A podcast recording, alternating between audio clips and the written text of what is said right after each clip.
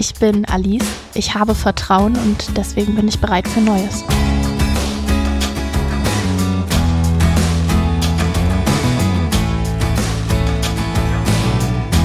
Hier ist Bereit für Neues, das Advents-Special bei Mit Herz und Haltung.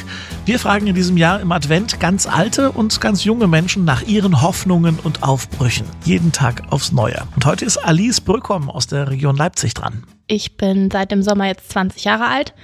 Ich lebe in Leipzig, bin jetzt ähm, vor einem Dreivierteljahr hierher gezogen, habe vorher auf dem Leipziger Land sozusagen gelebt. Ich studiere im zweiten Semester Hebammenkunde an der Uni Leipzig und stricke gerne in meiner Freizeit, spiele Klavier und meine Lieblingsfarbe ist grün. So. So, Schwester Elisabeth hat sich mit Alice unterhalten und ihr die drei Fragen gestellt, mit denen wir herausfinden wollen, wie und warum Alice bereit ist für Neues. Viel Spaß. Was gibt's Neues? Also ich, ich glaube, es gibt gerade bei mir nicht so viel Großes Neues, sind eher ganz viele kleine Sachen. Ähm, ich habe mein erstes Weihnachtsgesteck gebastelt. Ich entwickle gerade eine Vorliebe für Suppen und weil ich ja jetzt alleine wohne seit einem halben Jahr, ist das irgendwie ganz spannend, so mein Essverhalten sozusagen zu beobachten ähm, und ja, mich da so ein bisschen auszuprobieren und entwickle da gerade so ein bisschen meine Vorliebe fürs Kochen irgendwie. Das ist ganz cool. Und sonst, ja, ganz viel Neues aus dem Studium, Stoff, das, den man lernt, irgendwelche krassen Erkenntnisse, die sich einfach im Unterricht formen. Also ich studiere dual, das heißt, theoretisch habe ich auch nur erst ein halbes Jahr ähm, Theorie sozusagen gehabt, weil wir immer diese drei Monate Unterschied haben von Theorie und Praxis. Also ganz viel, ganz Neues, was man immer wieder oder auch noch nie gehört hat.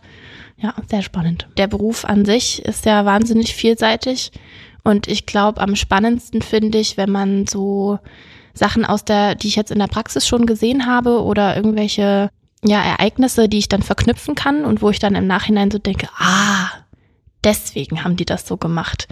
Oder wenn man zwischen verschiedenen Fächern und Modulen, wenn die Lehrenden was erzählen und plötzlich hat man so eine Querverbindung und kann irgendwie in Unterrichtsinhalte neu verknüpfen. Das finde ich toll, ja. Worauf bereitest du dich vor? Tatsächlich auf Weihnachten ganz ganz stark irgendwie. Also ich fühle mich, obwohl das ja schon wieder so verkorkst ist wie ja letztes Jahr, aber auch wie lange nicht, ist das Weihnachtsvorfreudegefühl dieses Jahr irgendwie am stärksten, wenn ich das so zu den Jahren davor vergleiche. Mm, das, also ich kann das nicht so ganz äh, definieren, woher das kommt. Ich glaube, das ist auch wieder ganz viel, dass ich jetzt alleine wohne und ähm, ja, da so ein bisschen mein eigenes Ding irgendwie mache und mir überlege, wie stark ich das auch in meinen Alltag jetzt irgendwie implementiere sozusagen, dieses, diese Weihnachtsstimmung. Ich gehe sehr gerne abends spazieren tatsächlich, wenn es, also es ist ja jetzt nicht mehr so spät abends, aber ähm, wenn es dunkel wird und zähle Sterne und äh, Schwibbögen und Lichterketten, das ist ganz toll. Und ansonsten finde ich, hat das auch ganz viel so mit Essen tatsächlich zu tun, also über Geschmack irgendwie Zimt und Nelken und Spekulatius und so. Das, ähm, ja, mein Geheimtipp. Und Kekse. Kekse sind immer gut. und worauf hoffst du?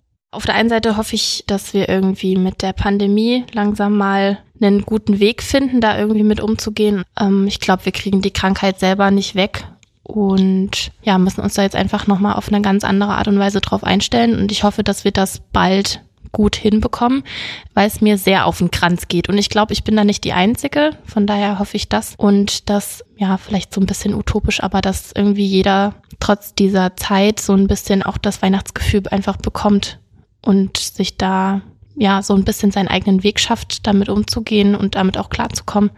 Und wenn nicht, dass man ja Hilfsangebote findet, die gut zu einem passen.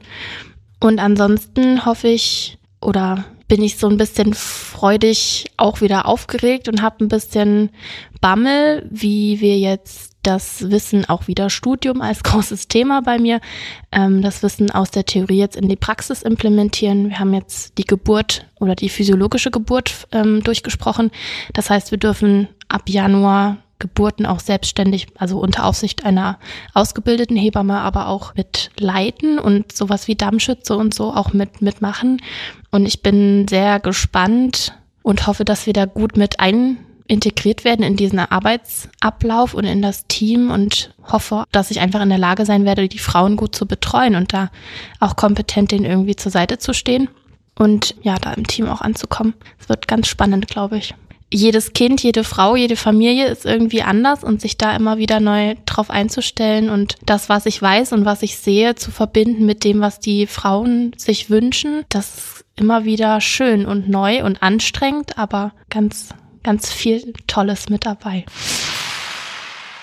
Alice, 20 Jahre jung und bereit für Neues. Morgen haben wir dann wieder einen aus der Generation Ü60, denn das ist die Idee hier beim Advent-Special. Wir bringen die junge und die alte Generation zusammen. Dieses Special ist eine Kooperation der Katholischen Akademie im Bistum Dresden-Meißen mit Statio, der Kontaktstelle Katholische Kirche in Leipzig. Redaktion Schwester Elisabeth Muche, Falk Hamann, Jan-Michael Langkamp und ich, ich bin Daniel Heinze. Abonniert uns, um nichts zu verpassen und meldet euch, wenn ihr uns was sagen wollt, über Facebook, Insta oder über lebendig-akademisch.de.